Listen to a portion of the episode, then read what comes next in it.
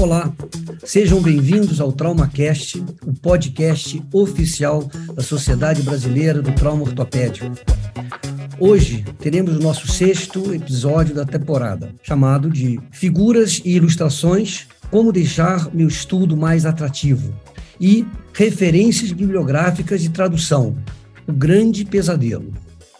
Eu sou o Dr. Pedro Labronice e com os doutores Robson Esteves e o Caio Zamboni, vamos conversar com os doutores Matheus Lemos Aze, da Bahia, médico do Hospital Manuel Vitorino, secretário de Saúde, Secretaria de Saúde do Estado da Bahia e membro da Sociedade Brasileira do Trauma Ortopédico. E também, com o nome prazer, Nassime Mansur, dos Estados Unidos, ortopedista, cirurgião de pé e tornozelo, é da Escola Paulista de Medicina e da Universidade de Iowa, nos Estados Unidos. Agora, gostaria que o Caio desse umas dicas para nós. Bom, meus amigos, vocês que nos acompanham aqui nesse podcast, você que acompanha, gosta dos nossos episódios, vou pedir para vocês clicar em seguir no seu tocador de streaming, dar um like, curte aí, que isso nos ajuda a divulgar esse conhecimento que nós estamos produzindo. Isso ajuda bastante a Sociedade Brasileira do Trauma Ortopédico. Ok, Caio, obrigado, hein? Bom, primeiramente eu queria agradecer enormemente, é uma honra estarmos com o Matheus e com o Nassime para a nossa conversa de hoje. É muito, assim, muito é, é, ótimo para nós aqui na nossa discussão que nós temos, tá? Então, muito obrigado pela presença de vocês. E eu vou começar com uma pergunta extremamente básica, tá? Sobre, exatamente sobre esse tema. A pergunta é o seguinte: quando que você coloca uma imagem. Essa imagem pode ser uma figura, que pode ser um fluxograma, que pode ser uma, pode ser uma, uma, uma tabela. Quando é que você coloca isso? Quando que é, é necessário colocar uma tabela no trabalho? E quantas são importantes? Olá a todos, como vai?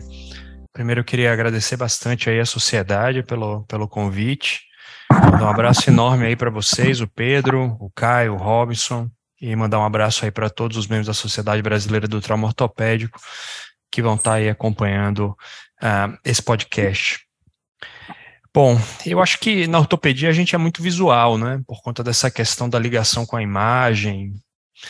Então, a, a cabeça da gente pensa muito nisso daí. Sempre. Uma imagem é importante. Então, você está lendo uma página ali, não tem uma figura, você começa a ficar nervoso. Não sei você, mas comigo é assim, eu vou, vou escolher um livro para ler, primeiro eu olho quantas figuras ele tem. Então, assim, eu acho que a figura é fundamental, ela é muito importante, é, é, é, um, é uma coisa difícil, muitas vezes, de você escolher, porque uma figura pode ser um gráfico, uh, pode ser um desenho, uma imagem anatômica, às vezes um, um rascunho. Então, Acho que isso tem muito a ver com sobre o que é o seu trabalho. Me parece que isso é bem intuitivo, quer dizer, se é um, se é um trabalho de descrição de técnica, então provavelmente você vai buscar alguma coisa mais focada nisso daí, um, um desenho, né? Procurar um desenhista e tudo mais. Porém, se você quer mostrar dados, eu acho que é isso que a gente acaba fazendo mais, né? Os gráficos são muito bons para mostrar dados, eles ajudam muito a entender. É, então, eu acho que aí também funciona muito bem. Então, tentando resumir aqui para seguir com a discussão, eu acho que a primeira coisa é um bom planejamento de para que é que você precisa de uma figura, mas que ela tem que estar tá lá, tem que estar. Tá. E aí, Nassim, qual é a sua opinião? Boa noite, pessoal. Agradeço mais uma vez o convite aí ao Caio, Pedro e ao Robson. Prazer estar do lado aqui do Matheus essa noite. Eu sei que eu tenho direito a uma tréplica aí, devido aos episódios anteriores, né, em relação ao, ao ao faroeste caboclo, mas eu até tentei buscar nesse, nesse, nesse, nesse tema de hoje alguma coisa para falar mal do César ou do nosso querido Bigorna, mas na verdade que eu aprendi muito com, com os dois, principalmente com o César, em relação a, a, a figuras, e eu concordo com o Matheus.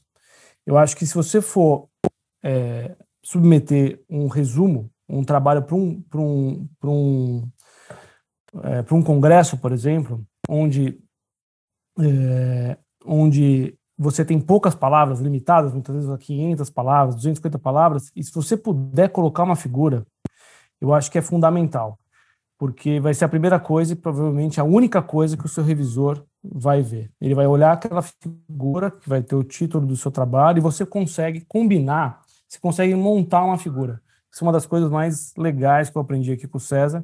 Você consegue num PowerPoint juntar figuras fazer um, é, fazer um modo de apresentação, dar um print screen e submeter aquela figura em altíssima qualidade, que é outra coisa importante aí, que as revistas cada vez mais pedem. É, a revista que você, o, o, tipo de trabalho, como o Matheus falou, é importantíssimo, e, e o, o, a revista que você está publicando também, porque algumas delas limitam o número de figuras. E aí você pode usar essa tática, como a gente falou aí do PowerPoint. O Matheus falou muito bem, você quer descrever uma técnica, você quer fazer o, passo a passo da incisão até a redução, até a colocação da placa, até o pós-operatório de seis meses. Você consegue combinar tudo numa, numa apresentação única de PowerPoint, colocar A, B, C. Você vai ver que nossos trabalhos aqui de área tem muito disso. A, B, C, D, E, e você vai na legenda da figura explorando aquele espaço que é permitido a você. Então depende muito para onde você vai mandar. Se você conseguir colocar isso num abstract ou num, ou num resumo que você vai mandar para um, um, um congresso, eu acho importantíssimo. E num artigo, sempre respeitando os parâmetros daquela revista e sempre, o máximo que possível, obviamente, que atenda os interesses do seu artigo. O, o Nassim está me sacaneando aqui, porque ele já conseguiu responder tudo aquilo que eu estava na cara do gol para perguntar. Então, a primeira coisa que eu ia perguntar é, é, é o que, que você acha? A revista alvo importa, então? Então, nos outros episódios aqui, a gente viu com uma certa frequência algo como se fosse um planejamento cirúrgico transportado para sua publicação científica. Então, estou querendo publicar no Injury, estou querendo publicar no JBJS, então eu já vou montando o meu trabalho científico sabendo qual é o número de figuras que eu quero. Isso importa, por, porque se eu quero descrever uma técnica, eu preciso, de certa forma, tentar mostrar o passo a passo de uma forma que essa técnica possa ser replicada. E da mesma forma que numa exposição de dados, uma tabela fica algo talvez maçante, por outro lado, na hora que você coloca uma radiografia, fica um negócio muito mais palpável. E, e, e tendo isso de base, vocês concordam que é, o planejamento de para onde você precisa mandar o que você está querendo mandar, junto com todos os outros episódios ou os outros pontos importantes, desde a metodologia, o tipo de trabalho, a escolha da revista, o, o formato do título, tudo isso importa também as figuras, as ilustrações? Acho que sim, é, Caio. Eu, eu, eu, hoje, vários, vários, vários jornais de, de vários jornais limitam o número não só de figuras, mas também o número de palavras.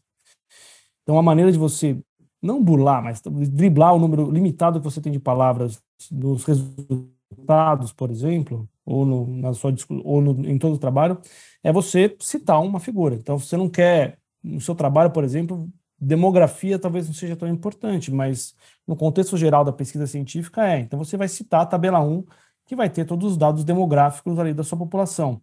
Ou você vai colocar isso num apêndice, às vezes interessante para quem quer ter mais detalhes ali da, da, da publicação que você está fazendo, mas não, mas para o revisor ou para aquele ou para a publicação original ali não seja tão importante. Então você coloca uma coisa que a gente faz bastante, coloca os desfechos secundários ou as análises não tão é, focadas na hipótese primária, colocar isso num apêndice que, para quem tem mais interesse, para quem quer buscar mais informações, abre o apêndice, o apêndice vai ter uma, duas, vinte figuras ali.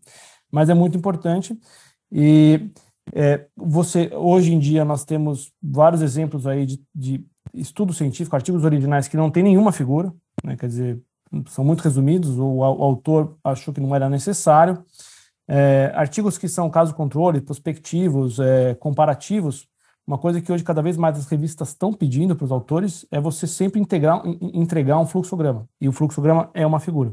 Fluxograma baseado talvez no design né, e no, no, tipo de trabalho que você está colocando, mas é possível fazer um, um, um fluxograma, obviamente não para uma descrição de técnica, mas até para uma, um, uma série de casos, ou para um, um caso controle, para um trabalho diagnóstico, ou até chegando até no ensaio clínico randomizado, mesmo que o trabalho seja simples do ponto de vista de hierarquia de evidência, os revisores hoje em dia estão cada vez, até para revistas também de mais, vamos dizer assim, corriqueiras, eles estão pedindo um fluxograma, e o fluxograma é uma é uma figura que traz muita informação para o leitor, porque resume todo como é que foi, vamos dizer, não só o fluxo do paciente, mas também a logística do seu trabalho, né? Eu que nas entrelinhas de... aqui, ó, desculpa, Robin, nas entrelinhas o Nassim está dando várias dicas para a gente, hein? Fluxograma é um instrumento, é, é uma arma que nós temos poderosíssima. E da mesma forma que essa diagramação no PowerPoint, onde você fazendo um print screen consegue colocar ou agrupar quatro, cinco figuras, isso para a revista conta como uma só, hora que você coloca Uh, figura 1, letra A, pré-operatório, letra B, intraoperatório, letra C, pós-operatório imediato, letra D, fratura consolidada. Ao invés de gastar quatro figuras, você colocou uma só, já que o número de imagens que você tem à disposição é limitado. Vocês já chegaram a contratar uma pessoa para fazer uma determinada, algum determinado desenho de técnica operatória? É, ou vocês fazem vocês mesmos? Como é que funciona isso na prática? Matheus, começa com você. Robinho, eu, eu não tenho muita experiência de publicação com técnica operatória, nunca precisei de um desenhador. As minhas, eu gosto muito de fazer no Photoshop, o que vocês estão falando aí de fazer no PowerPoint, eu prefiro abrir a, a tela branca do Photoshop e vou colando as imagens ali, porque você consegue mexer, girar, equilibrar a cor de uma com a outra, principalmente as radiografias para botar todas numa cor bem parecida, editar, isso eu gosto. Eu acho que o que o que dá mais trabalho são os gráficos, muitas vezes o estatístico ele manda em português ou, ou num formato um pouco diferente do que a revista quer. Então, o que a gente tenta é sempre trabalhar com um estatístico que tem um programa parecido com o que você tem, ele, ele manda o comando para você e você consegue, só jogando o comando no programa de estatística, ele reproduz os gráficos em cima da base de dados e você consegue mudar todas as legendas dentro do próprio programa. Isso ajuda.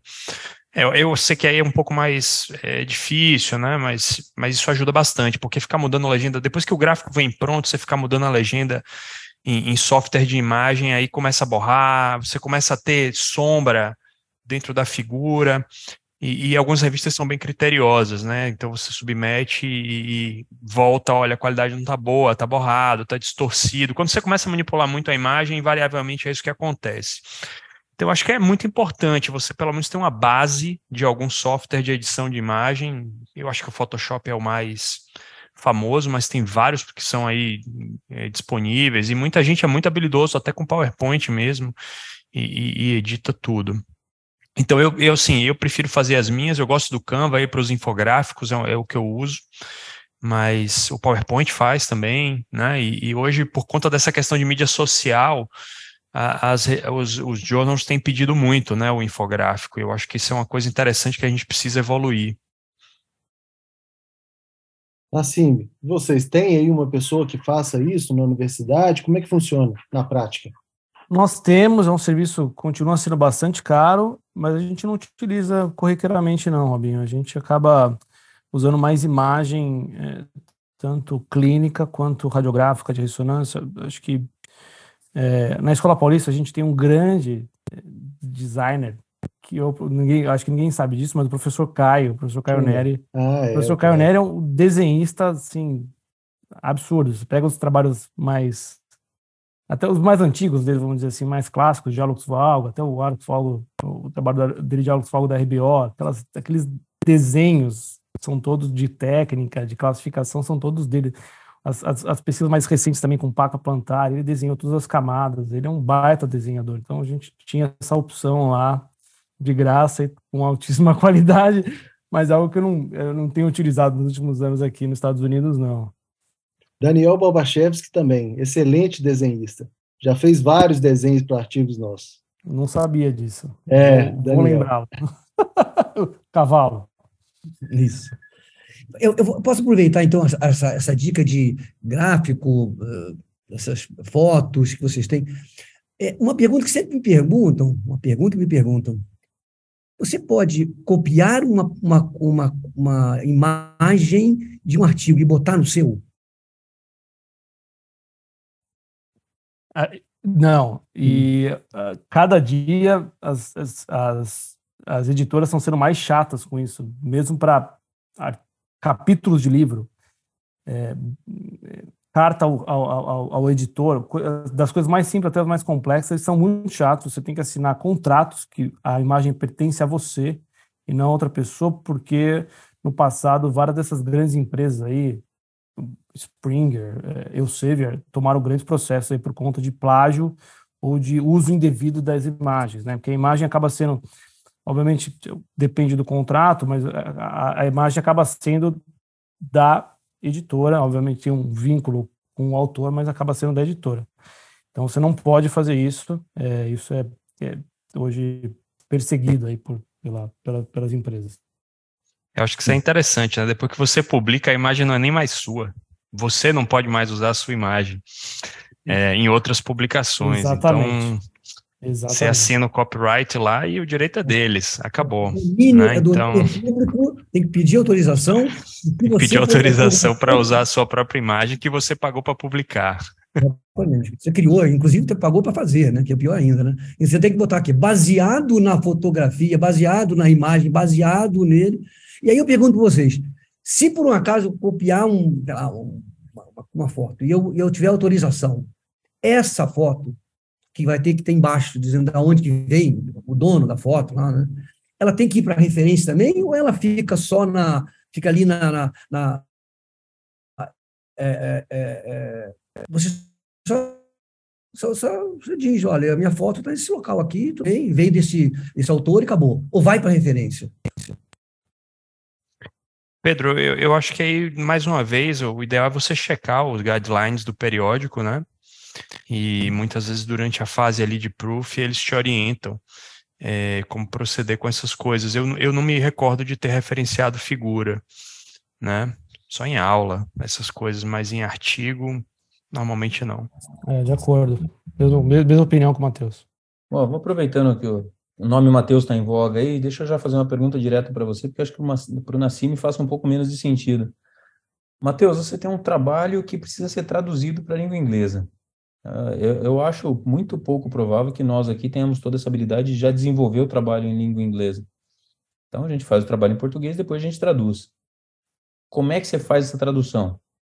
Na prática, é, é você quem faz? Você arrisca? Ou você já terceiriza logo de cara para que já venha de base com inglês nativo?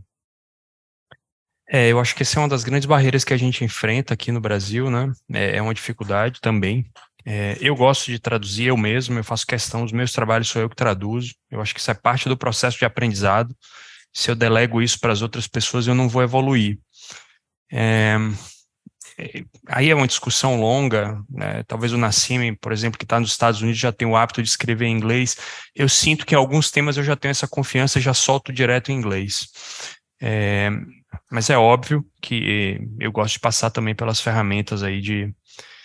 É, tem muitas ferramentas hoje disponíveis para você ter auxílio para isso daí, então você vai escrevendo, mas tem os corretores ortográficos, os checadores de plágio e etc. Então, aquilo ali te ajuda depois a dar uma arrumada no texto. E, e, eu acho que isso aí, honestamente, a minha opinião, é mais do que suficiente.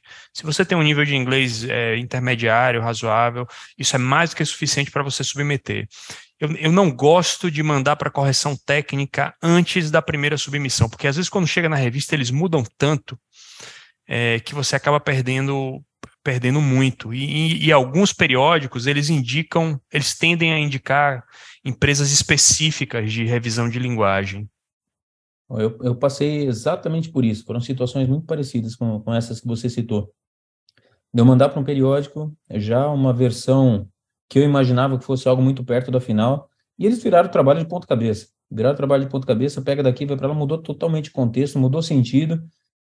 Eu precisei voltar, voltar que eu digo, eu retraduzi para o português aquilo que eles queriam, para depois eu retraduzir para o inglês, eu precisei pedir para alguém me, me ajudar na tradução novamente.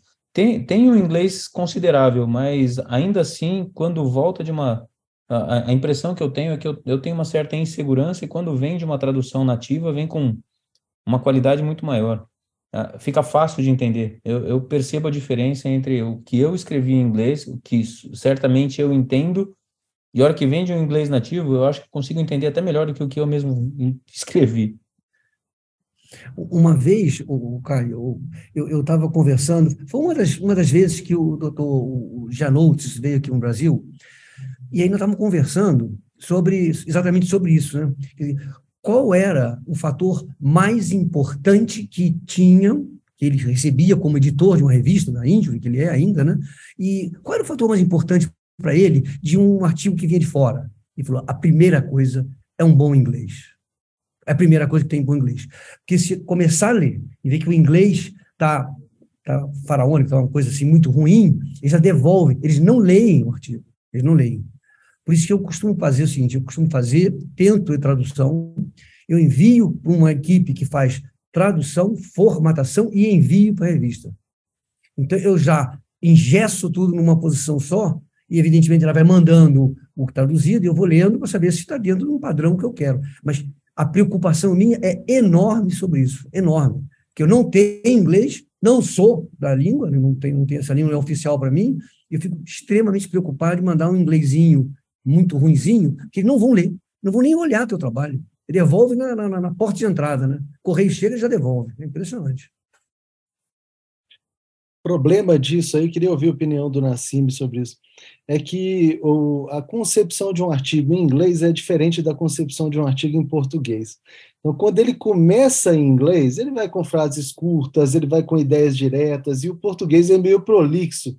A gente faz frases longas, extremamente longas. Então, Exatamente. esses serviços, muitas vezes, eles trazem a questão aportuguesada, o inglês aportuguesado, que ele é cansativo né? Mas, ô Nassim, o que, que você acha disso aí? É perfeitamente é o que eu ia falar, Robinho. É, a gente está acostumado aqui, a gente vai fazer uma tese, a gente vai escrever um artigo, a gente gosta de usar a nossa, a nossa, é, a nossa língua, né? Que nós passamos muitos anos aí tentando aprimorar a nossa vernácula. Então usamos, assim, abrimos a, o nosso arsenal de sinônimos, frases longas, complexas e essa não é a língua inglesa, e essa não é a língua, vamos dizer assim, da literatura médica da língua inglesa, que é muito específica, que é muito direta, que repete palavras para fazer mais sentido, uma atrás da outra, eles não estão nem aí. São frases curtas, objetivas e diretas, não tem, não tem elocubração, não tem perda de tempo ali, não tem é, prolixidade. E, e isso é uma coisa que eu percebi depois que eu cheguei aqui, porque como vocês também, eu estava tentando escrever cada vez mais em inglês, e eu tentava fazer uma tradução da minha cabeça ou de uma coisa que eu tinha escrito em português ao pé da letra. E, obviamente, quando era revisado pelo César, quando era revisado por outros colegas, aqui eles falavam: olha, tá muito, tá, não tá legal.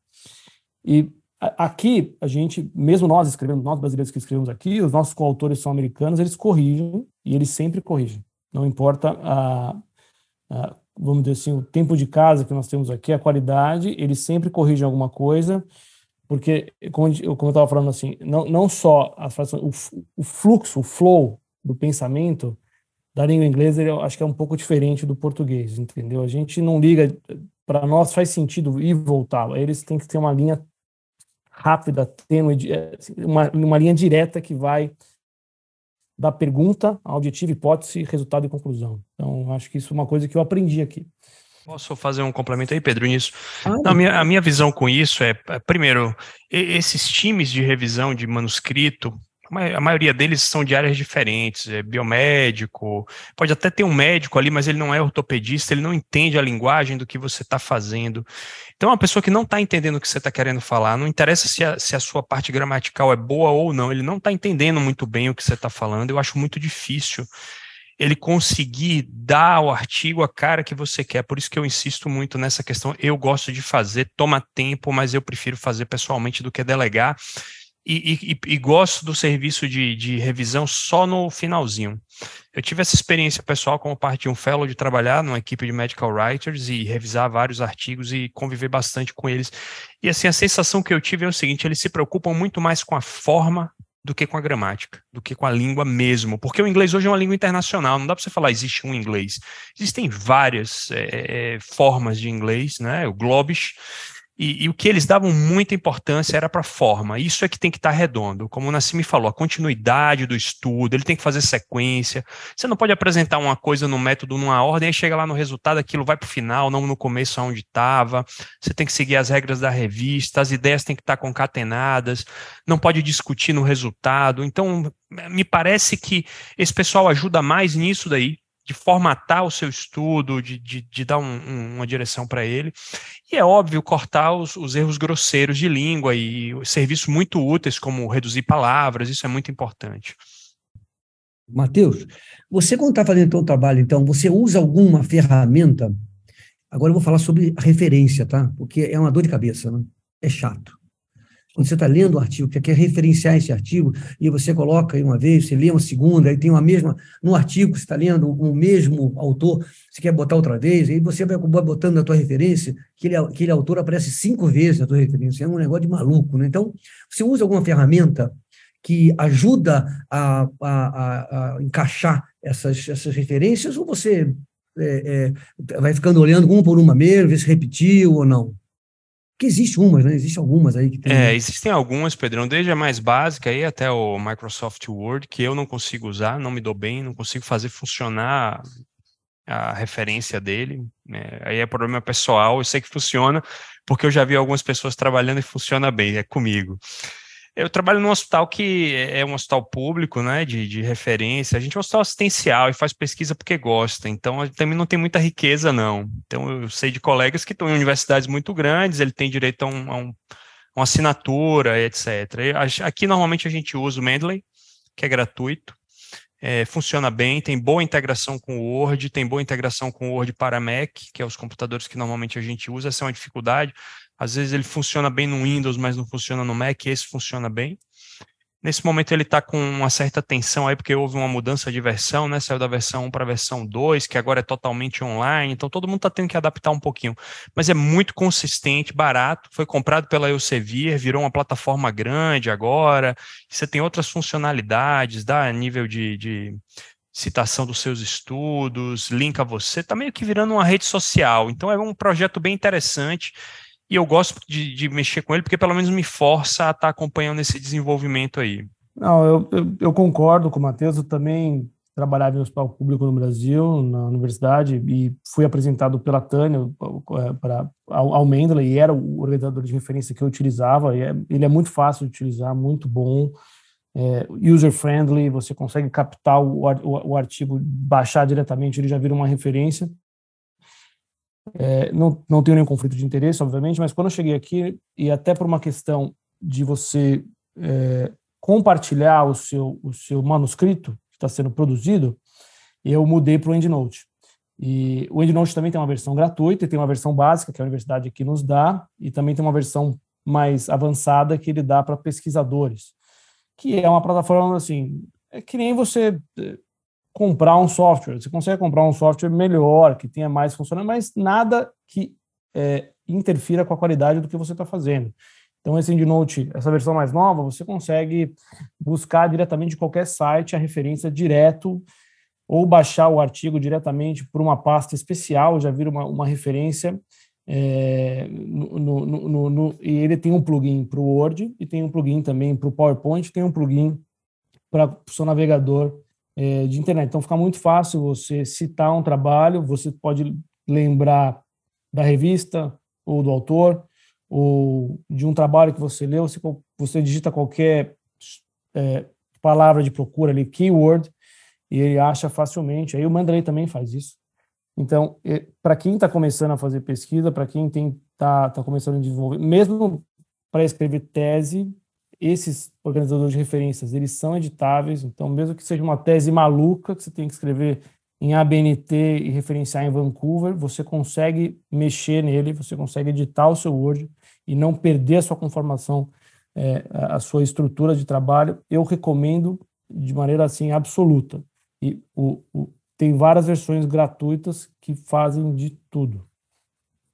Nassim, eu acho que eu sou um, um animal em extinção eu faço tudo manual, faço tudo hercúleo. não dá. Manual. E essa semana eu tive duas negativas de revistas e, e tem um artigo que tem uma centena de referências. Eu estou pensando no meu trabalho para escolher uma próxima revista, porque eu vou te falar. Exatamente, não. E você, o problema está atrás da máquina. e, e, todos aqui, todos nós aqui, rejeição faz parte do nosso vida, né? Se tomou rejeição é. numa revista, você vai simplesmente no programa, muda o estilo da revista, ele vai mudar a referência sem você ter que fazer nada. E você pois é. continua é. daí. Então você tem que. Você tem que Animal quase instinto. Bom, estamos nos aproximando do final aqui. Nós temos uma tradição boa aqui no nosso TraumaCast. Essa tradição nos, nos faz pedir e nos faz crescer junto com os nossos convidados aqui para que a gente consiga num momento cultural, pedir dicas para vocês. Se vocês têm um livro, se vocês têm um artigo, um texto, alguma coisa aí que vocês gostariam de sugerir para quem nos acompanha aqui no, no TraumaCast. Matheus, tem alguma sugestão para nos passar aí? Olha, eu, eu gosto muito, até para fazer justiça, o trabalho do Asdrubal Falavinha, lá do Rio Grande do Sul. Ele tem um livro incrível que ele, que ele publicou pela OSPINE, que é Educação em Pesquisa, da Ideia Publicação, que para mim é, um, é, o guia básico aí, principalmente para o acadêmico é, que está querendo a, aprender aí as noções básicas de pesquisa e escrito basicamente quase todos os autores são brasileiros e ele transformou esse livro num curso internacional, já tem volume 2, é, pegando outras áreas, é um trabalho incrível, então acho que vale a pena a gente reconhecer isso daí. Muito Segunda bacana. indicação, né? Bem lembrado, viu? Nassim, o que você sugere pra gente? Vou sair um pouco do escopo da, o escopo da pesquisa aí, vou sugerir dois livros aí, um em literatura portuguesa e outro em inglesa. Sou muito fã do José Saramago, acho que ele escreve um português, para quem começa a ler, difícil de entender, porque não tem pontuação, não tem vírgula, mas depois que você lê um capítulo já fica super gostoso. Eu vou recomendar um livro dele bastante famoso, virou livro, né? Ensaio sobre a cegueira, sensacional. Saramago foi um baita escritor. E outro da língua inglesa, também sou muito fã, é o Ernest Hemingway, e eu vou, vou recomendar o, o livro Por Quem os Sinos Dobram, que é um livro também fantástico de época, que passa sob o espectro da Guerra Civil Espanhola. Baita escritor também, que é originário do, dos Estados Unidos, e eu gosto bastante. Duas dicas de mundos diferentes. Muito legal, muito bom. Então, para vocês verem. Anotado. Anotado. Vocês verem que o tempo voa, né? Quando a conversa é boa, quando você tem essas as, as pessoas certas, no lugar certo, falando, você passa 30, 40 minutos. Para dizer a verdade, tinha uma lista de perguntas aqui para a gente poder falar, mas a gente conversa e sai tão gostoso. É, é, é, tão, é tão gostoso. Olha, eu faço assim porque eu acho que é legal, eu me preocupo com aquilo. Eu faço... Então, eu acho que tanto o Matheus quanto assim foram, foram espetaculares.